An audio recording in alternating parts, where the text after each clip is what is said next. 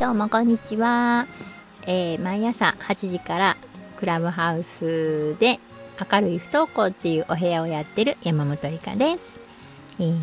今日は、えー、価値観の話をしたいと思います。なんかよく似た話前にもしたかなと思うんですけど、えー、価値観って人それぞれだと思うんですね。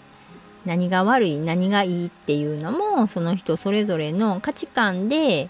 決まってると思うんです。だから A さんにとってはそれがいいことでも B さんにとってはそれは全くいいことじゃないっていうこともありますよね。それは価値観が違うから人の好き嫌いもそうだし食べ物の好き嫌いもそうだしいろんなことがね価値観で決まっていきます。でえー、親子の場合その価値観が違うとちょっとややこしいことになったりとかしてね、うん、価値観ってその人のベースになるところだと思うんでそれが全く違うと、えー、まあ白と黒ぐらい違うとねどっちになるかみたいな戦いになったりするじゃないですか。えー、価値観が違うとねなんかお互いね認められないとかね意味がわからないとかねなんかそんな感じやと思うんです。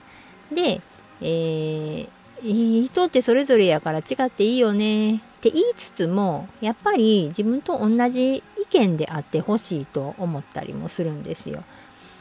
なんか右行こうと思ってんのに子供は左行こうとしたら一緒に行きたいじゃないですかね。で右に行かせるためにどうすればいいかっていう話になっていくんですよ。でも、えー、その子は左に行きたいわけやからその右に行かせようとされたらそれに反抗して左に行くってなかなか難しかったりとかしてねで、えー、それが何で難しいかって言うたら、えーと、だからまあ言うことを聞かないって言うて怒られるかもしれないそれから、うん、この子はもうあかん子やみたいなね悪い子やって思われるかもしれないっていうのもあると思うんですけど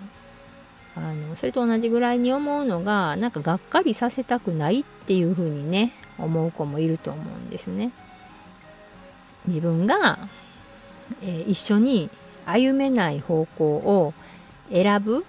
だから右に行きたいって言ってんのに左を選んだせいでなんかがっかりさせて残念な思いをさせてしまったりとか悲しませたりとかするんちゃうかなと思ってもうあの努力と根性でね、えー、右の道を行こうとする子もいると思うんですよ。そしてやっぱりちょっと無理って言って右も左も行けなくなってしまってね。だから、えーと、右はこれ以上進めませんもう無理です。って立ち止まってしまう。でまだ、えー、じゃあもういいよ左の道に行きって言うてあげてね。左の道に行くあまあ抜け道みたいな感じでね。行かしてあげてでそっちにじゃあ進むわ言うて進める子はまあいいと思うんですよもう。ということで、今回は前半編をお送りしました。また後日、えー、後半の方を更新したいと思いますので、その時はぜひまた続きを聞いてください。えー、いいねとかフォローとかコメントとかいただけたら嬉しいです。山本理香でした。